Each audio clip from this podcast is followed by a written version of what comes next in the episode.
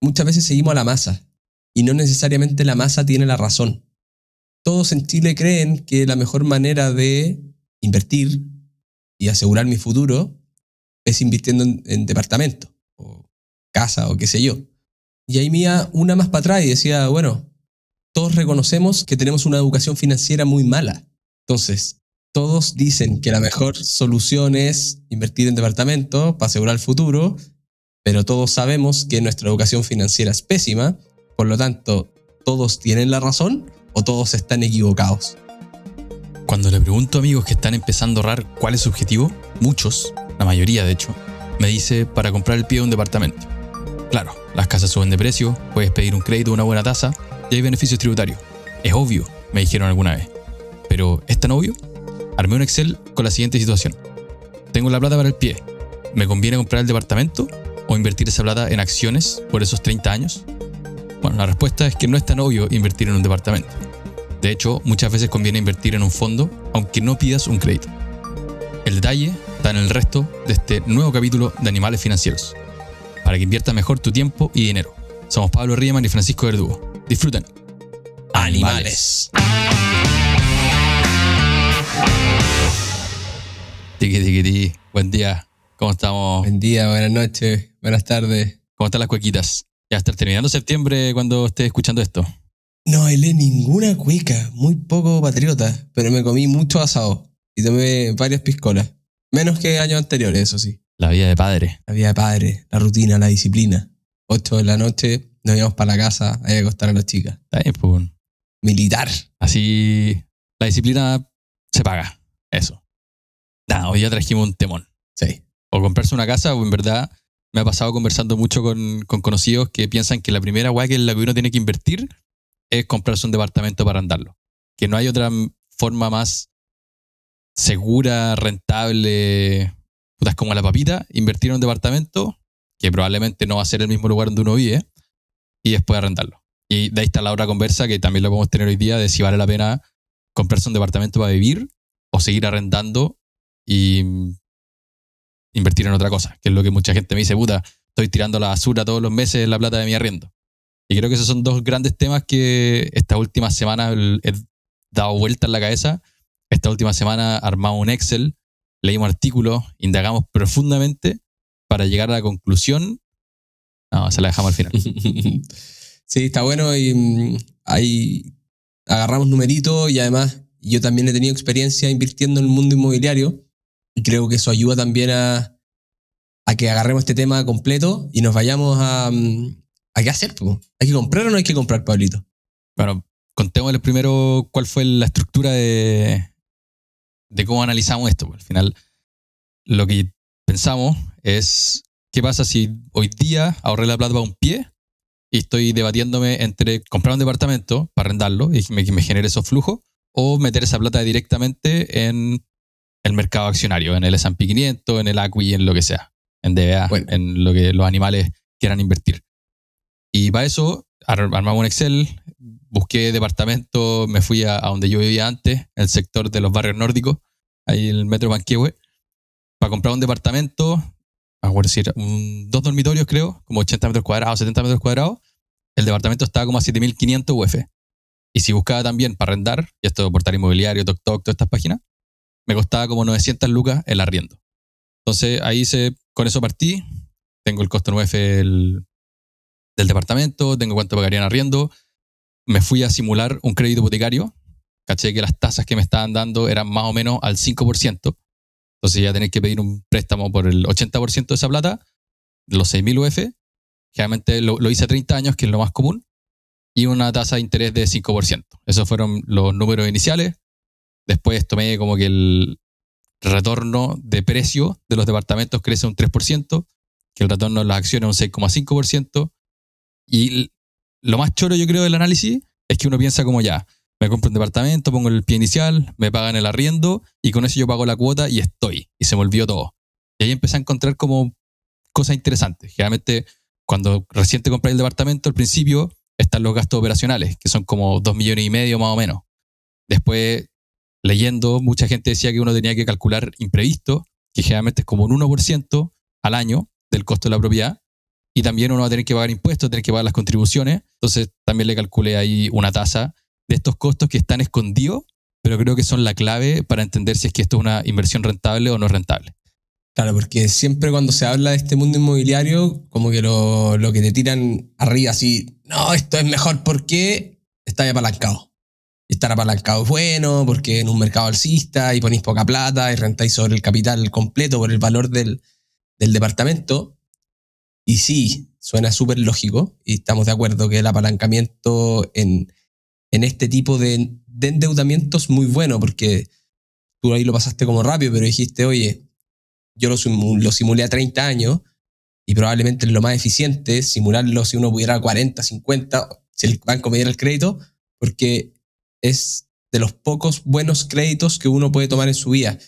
¿Y por qué buen crédito? Porque la tasa que te va a cobrar el banco es menor a cualquier otro crédito, a uno de consumo, etc. Y coincidentemente, bueno, no siempre, pero bajo escenarios normales, incluso esa, esa tasa va a ser menor a la que tú puedes tener a favor en invirtiendo en acciones.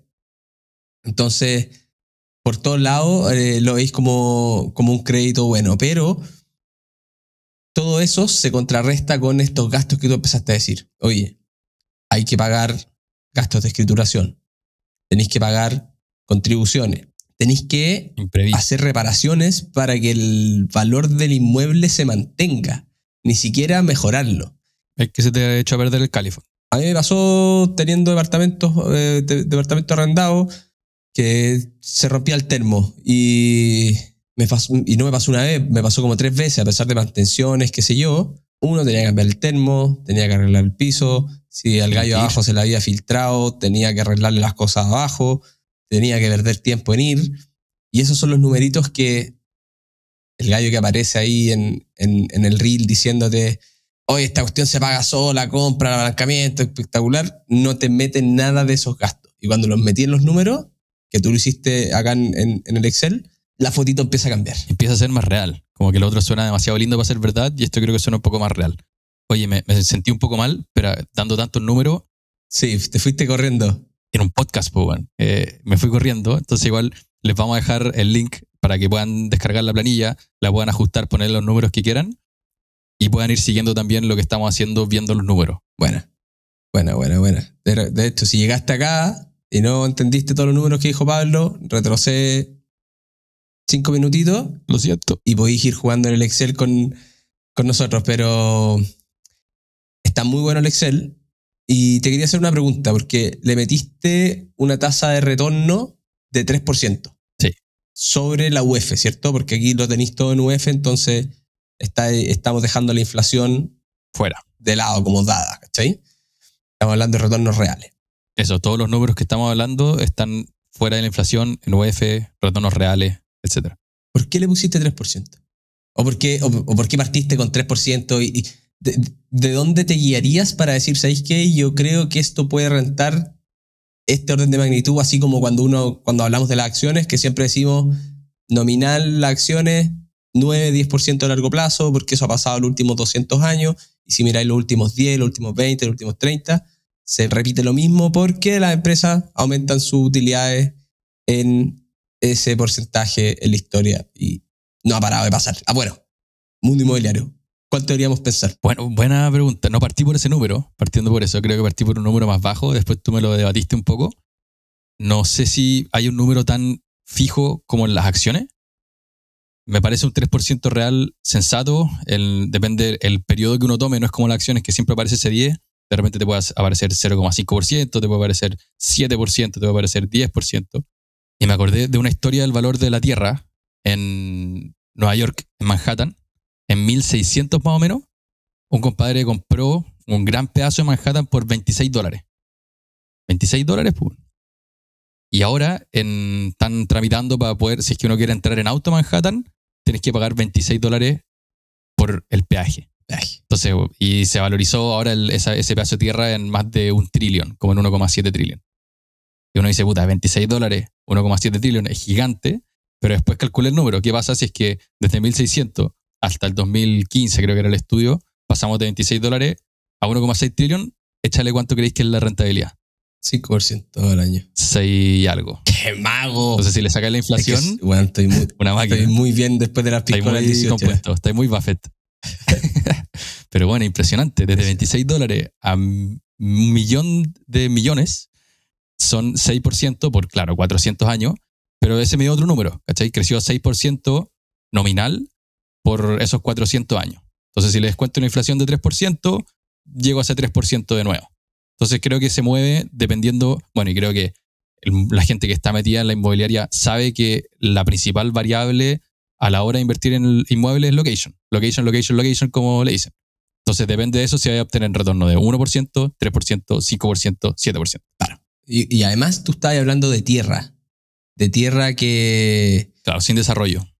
Y, y- y- y que la gente de alguna manera quiere, pues, quiere, quiere estar ahí. Ahora, cuando tú te compras un departamento, ni siquiera te estás comprando un pedazo de tierra, te estás comprando unos metros cuadrados en altura que si no está ese apartamento ahí, probablemente no, Buen punto. no sirven para mucho, pero le agarramos unos numeritos a, a los amigos de, de Fintual, Un buen artículo ese. buen artículo, y creo que lo que mejor tiene es que fueron a buscar números pues, eh, reales de la historia y encontraron ahí que desde 1890 los precios inmobiliarios habían subido como 0,4% sobre la inflación año a año. Eh, en los últimos 50 años había subido un poquito, a un 1,5% real. Em, muy por debajo de las acciones, muy, muy, muy por debajo de las acciones, y eso es algo que a mí me llamó mucho la atención porque el- en, en inversiones tú tienes premios por distintas cosas. Como hablábamos un poquito del, del capítulo de Marx, estos premios por riesgo. Y cuando tú tenías un departamento o un terreno o una casa, hay una cuestión de iliquidez. Y lo que quiere decir es, si yo quiero salir a venderlo, no lo puedo vender mañana.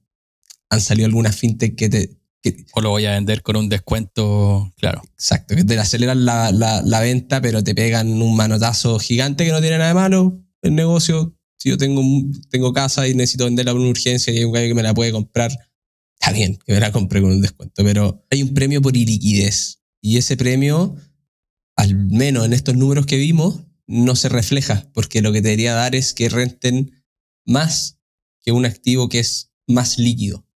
Eh, entonces, como que ahí ya va metiéndole más, más números, como que menos me empieza a cuadrar esta cuestión y, estoy con susto, po. si yo, yo quería mi casa propia. Y también, pues en algún momento. En verdad no sé, bueno. Creo que ese, ese- por ahí partí esta, este cuestionamiento. ¿De verdad quiero tener una casa propia?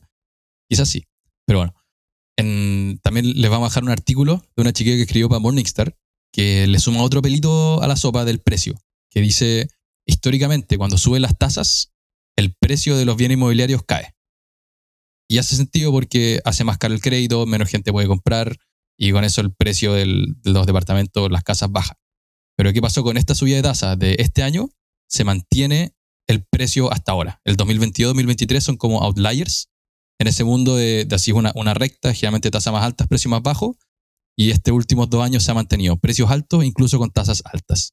Y eso a mí también me hace pensar que el retorno va a ser más cercano al 1 o 2% por los próximos 5 o 10 años que el 5 o 7% que podría haber sido en, en el pasado. Súper buen punto ese y la puedo estar pero errando con todo, así que no me crean, pero, No, y no siempre le vamos, la vamos a cagar. Pero por eso estamos aquí, hablando weá. pe- pero cre- creería, así a primera instancia, que puede tener mucho que ver con toda la plata que dieron los gobiernos en incentivos. Eh, o gobiernos o la plata de nosotros mismos, Claro, había mucha liquidez. los retiros de la AFP y todos los bonos y qué sé yo, al final, si sube, cuando suben las tasas, hay menos acceso al crédito, mucha gente queda fuera de, de poder acceder al crédito, te suben los pies, ya no podéis dar el 10, tenéis que dar el 20, menos gente puede acceder y por lo tanto el precio hay menos demanda por estos activos y los precios, tú podrías decir, es lógico que caigan.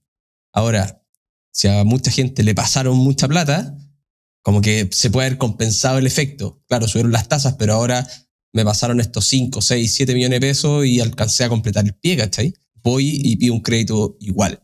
Entonces, me, estoy de acuerdo contigo que dado todo eso, podría ser que los retornos hacia adelante Sean un poco más bajos. podrían ser un poquito, un poquito más bajos. Pero ese ese es otro gran tema, po, la tasa del crédito. que hoy día la estoy simulando un 5%, Volvamos al Excel. y mucha de la gente que, que, claro, que compró departamento los últimos 2, 3 años, su tasa era más cercana a 2 y 3%. Y eso es, si lo vamos a ver a los números, el efecto que tiene es brutal. es brutal. eh, y que Gil que no lo dice, pero yo al principio, cu- cuando antes de, de entender la- el mundo de inversiones, también lo primero que hice fue departamento. Era, yo dije, esta es la única manera de invertir. ¿Qué otra existe? Si las acciones y todo esto es para los ricos o es para puro perder plata. Entonces, obviamente, vamos al departamento. Y mm, ese efecto de la tasa la única vez que he sido capaz de palparlo fue cuando bajaron mucho las tasas. Y lo que tú podías hacer es hablar con el banco, te cambiar el crédito a otro banco o en el mismo banco les decís, oye, ¿sabéis qué? No me acuerdo si la palabra refinanciarlo, no me acuerdo cuál es la palabra, pero tomar esa nueva tasa baja. Y los gallos te hacen firmar un papel, ok, ahora en vez de tener una tasa al 3, 4, tenía una tasa al 2 queréis seguir manteniendo el, el- el- el dividendo y el plazo del, del crédito, tú les puedes decir que sí y te hacen un cheque. Te hacen un cheque y te dicen aquí, caballero, bueno, como ahora el crédito es más barato y usted quiere seguir manteniendo la cuota y al mismo plazo, eh, este efecto de haber bajado un 1% la tasa son Te pegó bien. X millones de pesos, varios millones. Y te los pagan de una. Y te los pagan de una. ¿Cacha? Ahora tú podrías también decir, ¿sabéis qué? Ok, bájeme la tasa, pero recalcúleme las cuotas y bájeme Claro, y el plazo cuota. y no me pase nada, pero hágame el crédito más amigable. Pero es de las pocas maneras de sentir el efecto de la tasa. Y al final a lo que quiero ir es un 1%, 2% de una mayor tasa de interés para tu crédito hipotecario te cambia la foto, pero brutalmente en, en el, en el monto de, de tu cuota a pagar todos los meses. Es impresionante. Es lo mismo que hablamos de, de las acciones, rentar o, o versus la renta fija, rentar al 5% al año en promedio versus rentar al 8%, Es un mundo. mm, 3%, pareciera no ser tanto. Cuando lo componía el tiempo, es una brutalidad. Totalmente. Y otro, para cerrar, o no sé si nos quedan más cosas del- de la parte del, del crédito, pero cuando uno se pide un crédito a 30 años, la cuota siempre es fija en UF. Va a ir cambiando por, si lo pasáis a peso. Pero eso implica que en un principio estáis pagando casi puro interés, será un 90% interés y 10% del principal, que se llama que es en verdad la casa. Todo el resto se lo estáis pagando al banco los préstamos.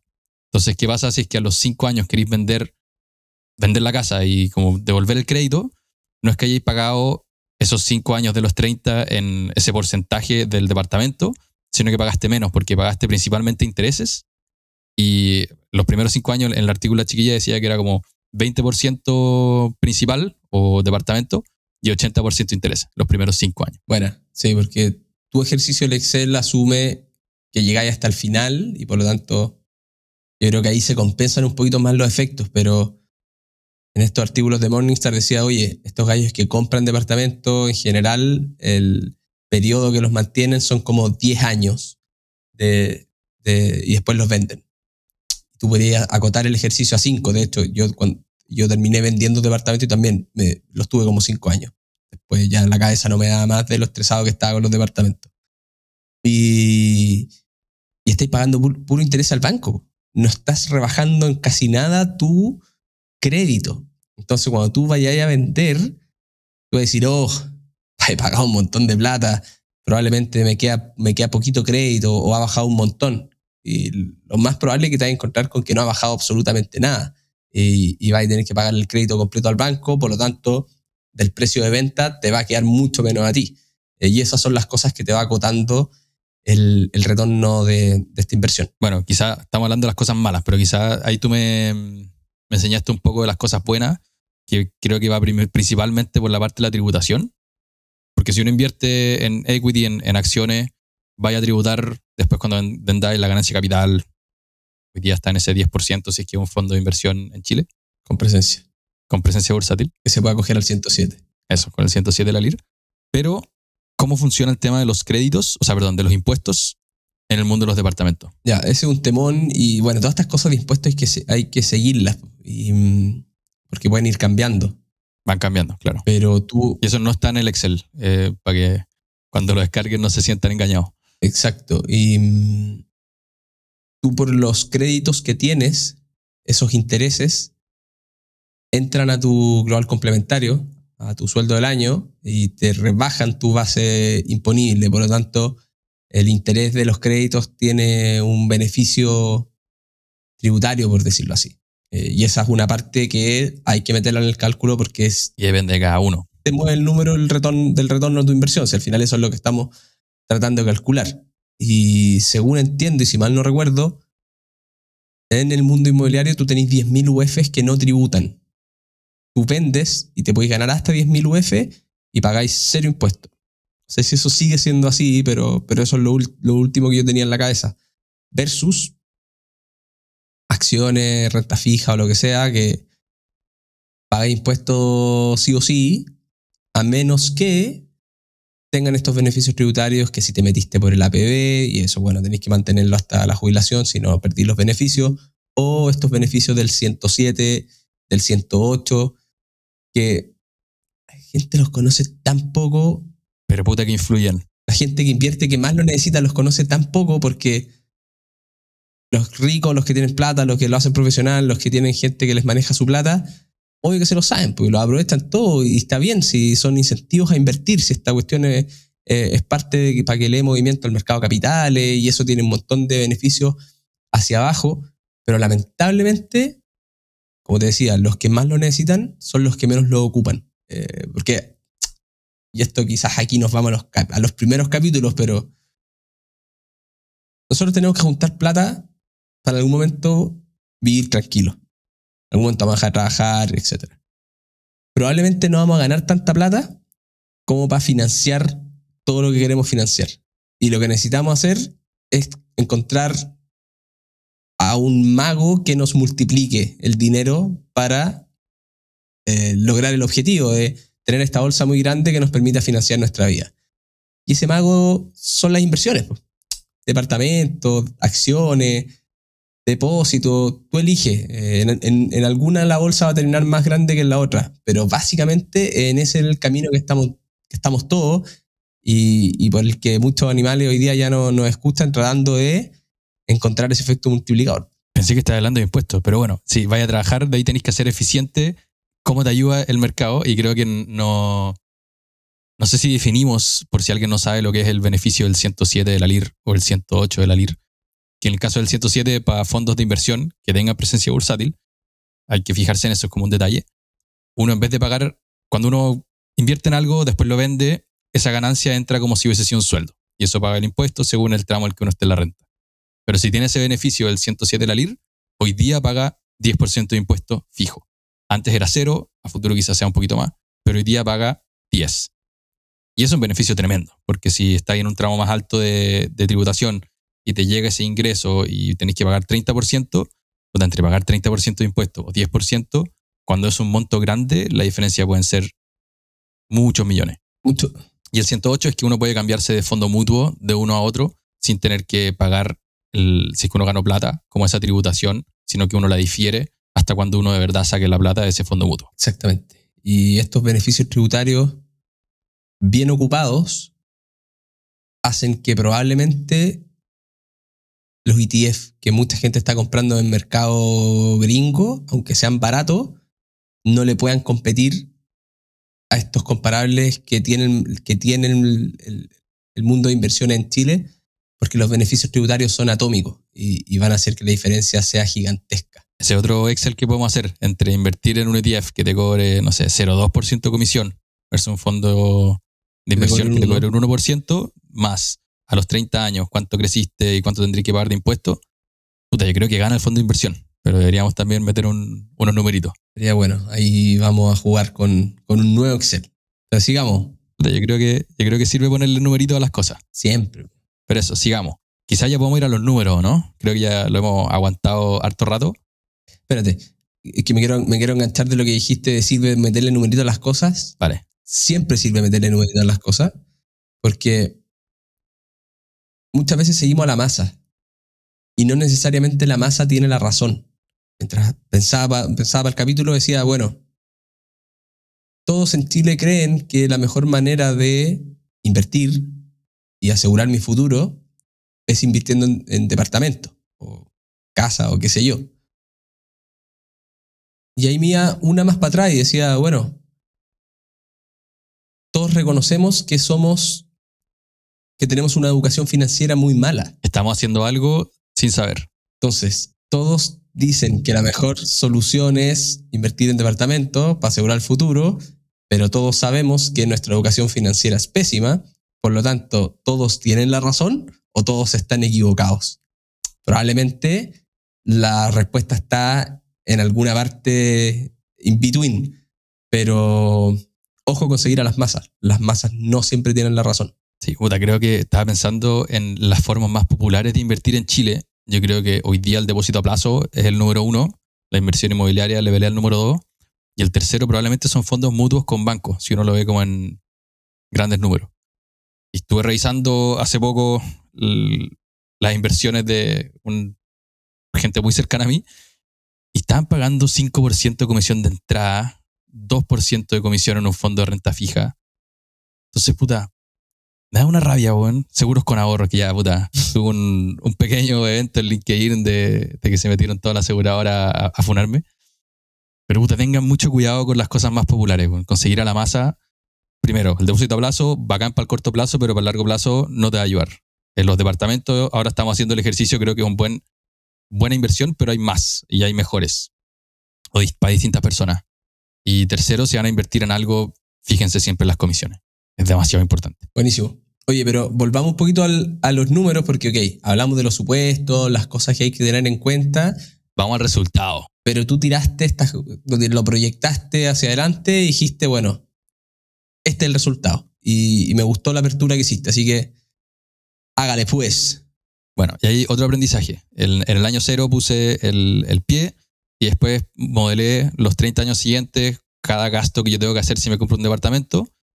Y la primera sorpresa fue que yo pensaba que, no sé, si me compro un departamento y tengo que pagar un dividendo, ese dividendo ser lo mismo que si yo estoy arrendando un departamento.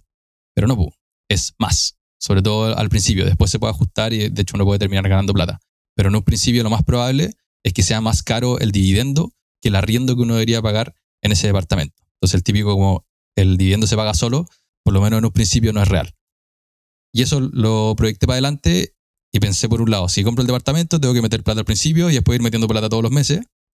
Y si en vez de comprar el departamento invierto en acciones en este caso, meto esa plata en un principio y todos los años meto la diferencia de lo que yo habría tenido que meter en la compra del departamento. Como todo, todo ese flujo neto de lo que más tengo que pagar menos lo que recibo de arriendo, lo meto como inversión en el lado de las acciones. Lo hago por 30 años y llego... Dame un Bueno. segundo, tengo que interrumpirte ahí. Uno, porque lo estáis- creo que la separación es buena, que decís, ¿sabéis qué? Si yo compro un departamento, ¿cuánto tengo que poner de mi bolsillo? Y mm, ocupáis esa misma cantidad de flujo para decir, bueno, si no me compro el departamento, dado que tengo esta liquidez, la invierto. Y así es comparable esos dos escenarios. Y aquí creo que fue uno de mis primeras grandes aprendizajes que me regaló el mundo de la inversión inmobiliaria. Y fue, el banco no perdona. Sí. Tenéis que pagar el dividendo, por lo tanto, es la mejor manera de disciplinarte. Estoy de acuerdo. Pero una vez que aprendí que me podía disciplinar porque el banco llegaba a pedirme la plata, dije, bueno, ¿por qué lo tengo que hacer así? Si yo ya sé que puedo hacerlo, yo también lo puedo hacer por mi cuenta. Cuento corto, me terminé saliendo a los departamentos y yo soy muy equity, pero mm, es una buena manera de disciplinarse, pero que te abre los ojos para que tú te des cuenta que tú también lo podías hacer en otras cosas. Totalmente. De hecho, también hablaba sobre el comprarse tu primera casa. Uno de los grandes valores, además de que podéis pintarla al color que querís, es tuya, tu familia, tus recuerdos, es que te obliga a quizás ahorrar por primera vez. Y me gustó como le dijiste, el banco no perdona. Vas a tener que ahorrar y pagar ese dividendo sí o sí. En cambio, en el, en el caso B, que yo digo, puta, lo que me sobra lo invierto, también es muy probable que lo que sobra un pedazo me lo voy a gastar. Que me voy a comprar un play, voy a salir a comer, es un buen punto. Es una inversión obligada que tiene un efecto grande en el largo plazo. Bueno, y llegué a los 30 años por los dos caminos. Eh, primero el departamento se apreció a ese precio más lo que al final me llega una colita de me, me están pagando más el arriendo de lo que yo estoy pagando como dividendo, porque el arriendo lo ajusté al precio de la vivienda, mientras la cuota del crédito se mantiene siempre igual. Entonces al final termino ganando plata en los últimos 10 años más o menos. Y con eso llegué a que si compro un departamento, partiendo por esto que costaba 7.500 UF en un principio, al final llego a 19.400 UF versus si hubiese agarrado todo eso, lo meto en acciones y lo invierto el, el remanente todos los meses, llego a 18.900 UF. O sea, hay como 500 UF de diferencia, que es plata, pero no es tan grande la diferencia. Y ese es el, mayor aprendizaje de elegir un camino u otro. No es claramente mejor comprar un departamento y arrendarlo versus invertir en acciones, pero depende mucho de los parámetros. Y ahí fue cuando empezamos a discutir como puta, si me cambio la tasa del crédito, si sube la tasa del crédito, me conviene arrendar departamentos. Si baja la tasa del crédito, me conviene comprar. Si renta más el equity, las acciones, obviamente conviene las acciones. Si logro que me rente más del 3% el precio de la casa, conviene la casa. Y empieza todo ese toma y dame, pero lo que yo me llevo para la casa es que son muy parecidos. Son muy parecidos y mm, también tomo una, una parte de estilo de vida. También se lo le llamo a estos amigos de, de. Y a números parecidos decía, bueno, yo prefiero tener libertad. ¿Para qué va a tener eso, esa plata del pie y todas las cuotas que estoy pagando estancadas? Si yo el día de mañana puedo querer despertarme y irme a vivir a Tailandia. Entonces, comprarse. Es lo que básicamente yo hice. Ahora estoy viviendo en Canadá. Imagínate estuviese pagando un crédito no ganando plata en Chile. Sería un cacho. Y ahí van a decir, no, pero es que bueno, lo tenías rentado y lo tenéis calzado. Sí, en los libros bonitos. Si se te va el arrendatario. No hemos hablado de eso tampoco. Exactamente. O sea, a mí el estrés que me genera que el arrendatario me llame y me diga, hoy te voy a dejar el departamento, es mucho más grande que el estrés que me genera que las acciones puedan caer 30%. Decisiones de vida, cada uno lo hace como quiere, pero tú no, ¿cómo, cómo, cómo manejáis un arrendatario que se te va, que te rompió algo, que no te lo quiere arreglar o que se tomó el departamento y no se quiere ir, estando afuera? ¿sí? Entonces por eso es tan importante esta cuestión del estilo de vida.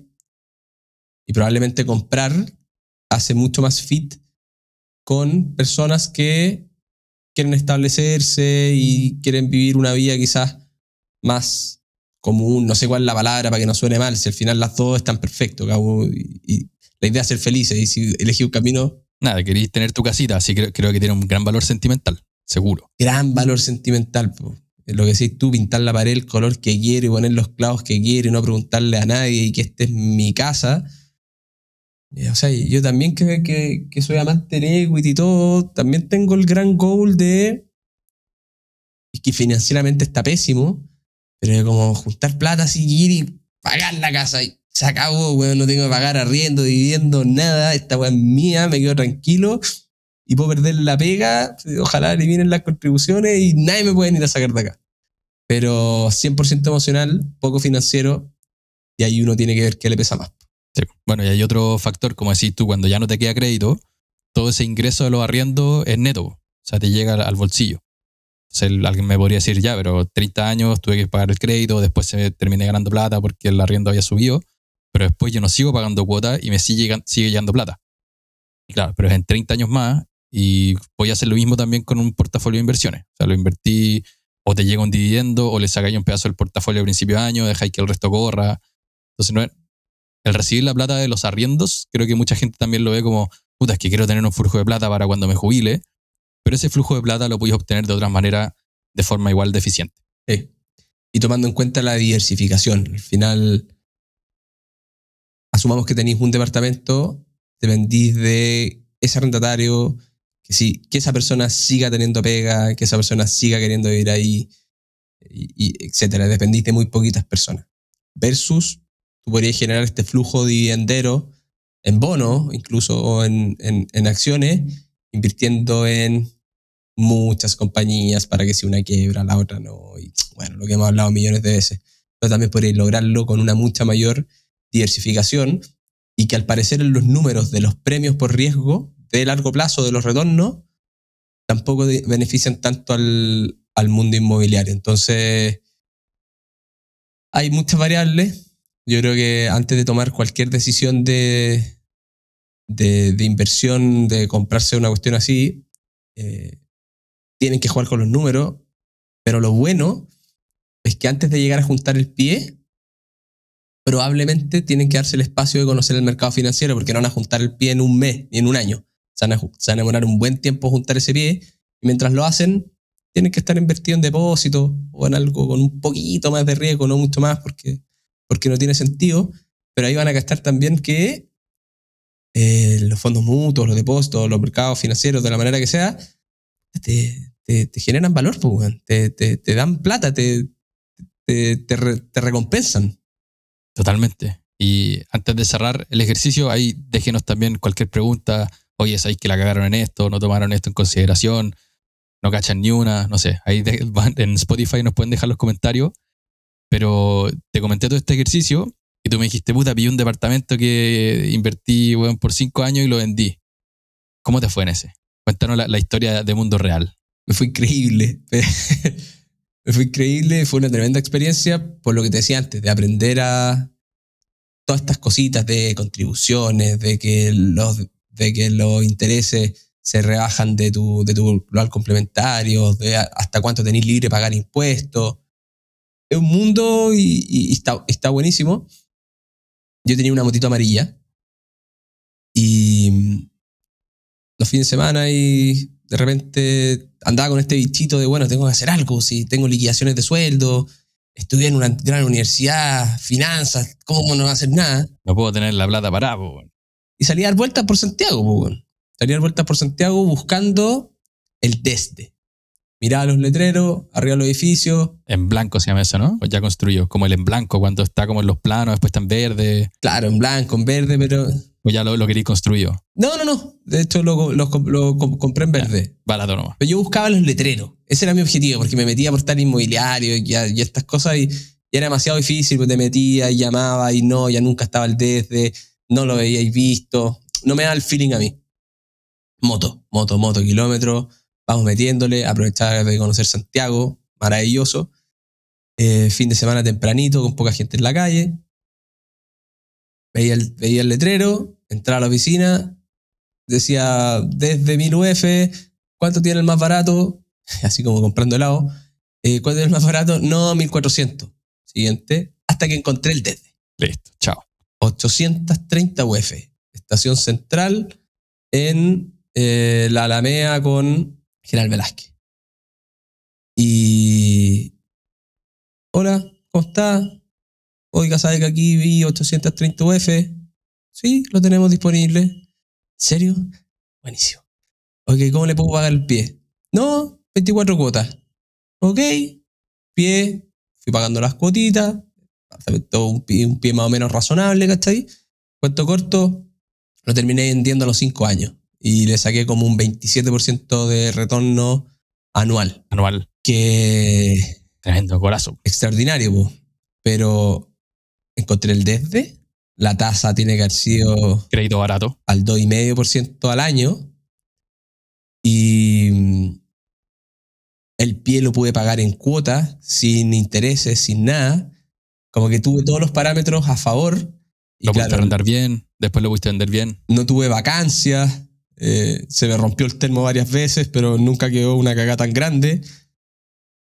Todo salió más o menos razonable. Ahora, asumo que tuve mucha suerte, asumo que fue un tremendo momento y ese 27% eh, compuesto anual es extraordinario, pero probablemente esos años el mercado también anduvo súper, súper bien. Entonces, me fue bien, pero no extraordinario como uno podría decir así si, si, si no lo comparara con nada. El equity en esos años también anduvo increíble. Entonces, Pero 30% o 27% al año es brutal. Brutal. Pero yo creo que está bien porque le metiste mucha cabeza, le metiste búsqueda, tiempo.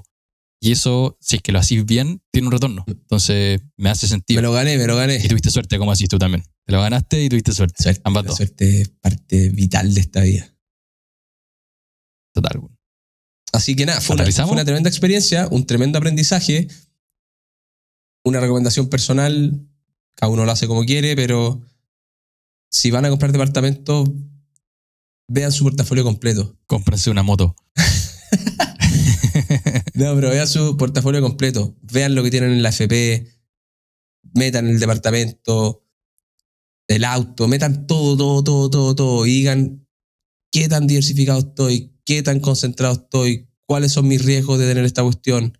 Si me quedo sin pega, voy a poder seguir pagando los flujos, voy a poder mantener pagando el dividendo. Si me quedé sin pega y el arrendatario no me paga el arrendo, el arrendo en un año.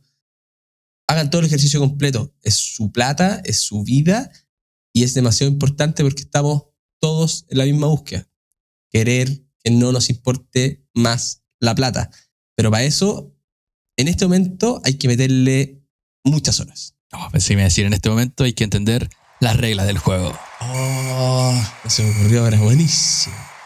Bueno, y estábamos con camiseta de fútbol, bueno. Está, está todo, está diciendo.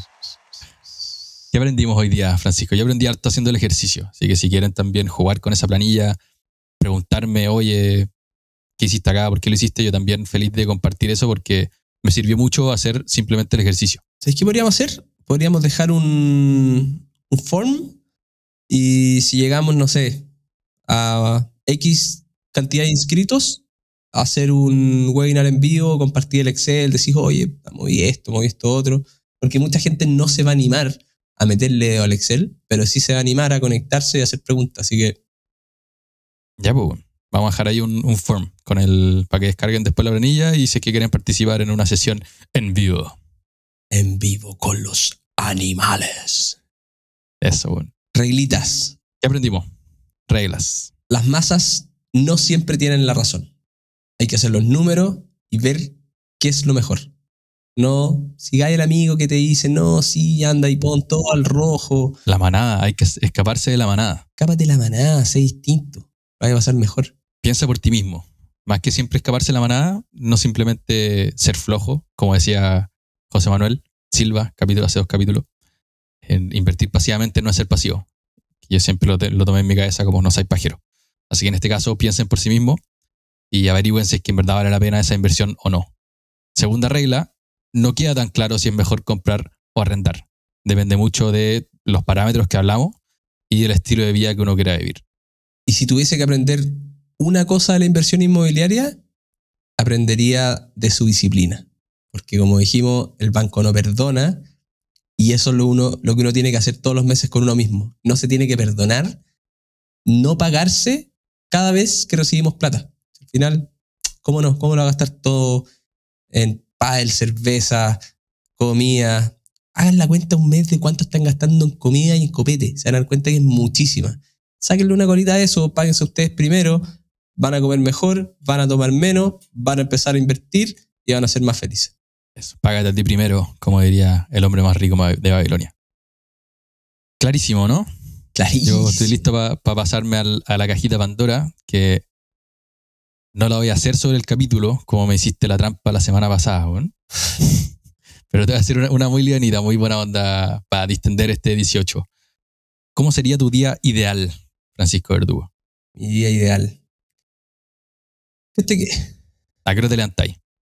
en un día ideal, no sé. Sí, pues, el día ideal. Me podríais preguntar a qué hora me levanté hoy día, porque me levanté a las seis y media, fui a jugar padelcito a las 7 a.m. en Sanhattan. Espectacular. Pero mm, ¿Día ideal? ideal partir así, ideal partir con deporte. De hecho, estos días que hice harto deporte, llegaba, me duchaba, desayunito, me ponía a jugar con la chica, tiraba, tiraba musiquita, y nos tirábamos, nos acostamos en el, en el link y mm, pues bueno, empiezo a aplaudir, empiezo a mover las piernas y la chica como que se empieza a entusiasmar. Y impresionante cómo yo eh, tengo este rollo de cómo la estimulo, cómo, cómo, cómo interactúo con ella y uno se pasa al rollo de que es mucho más difícil y en verdad es bueno, hacer cualquier cosa y conectar ahí un poquito. Pero bueno, hasta ahí vamos. Es estar ahí, participar. Pero ya, va- vamos en un día ideal hasta ahora. Vamos a un día ideal. Tu día actual. terminamos jugar, que la chica se haya un rato con la Luli, leer un poquito, rico almuerzo, ir a juntarse con, con unos amigos, una cervecita, una saduki, ya hicimos deporte en la mañana, así que está todo bien. Y de vuelta pasar a ver a los papis, a los abuelos, abracitos, los quiero mucho, ya acostarse tempranito a dormir con un, con un capitulito de, alguna serie. Y ojalá, si no me quedo dormido, darle cinco hojitas más a, a un buen libro. ¿Qué me decís? Tremendo, weón. Eché de menos grabar un capítulo de animales financieros o escuchar un podcast, pero te lo voy a perdonar. Es que no cae, si no se puede hacer de todo, pues, weón.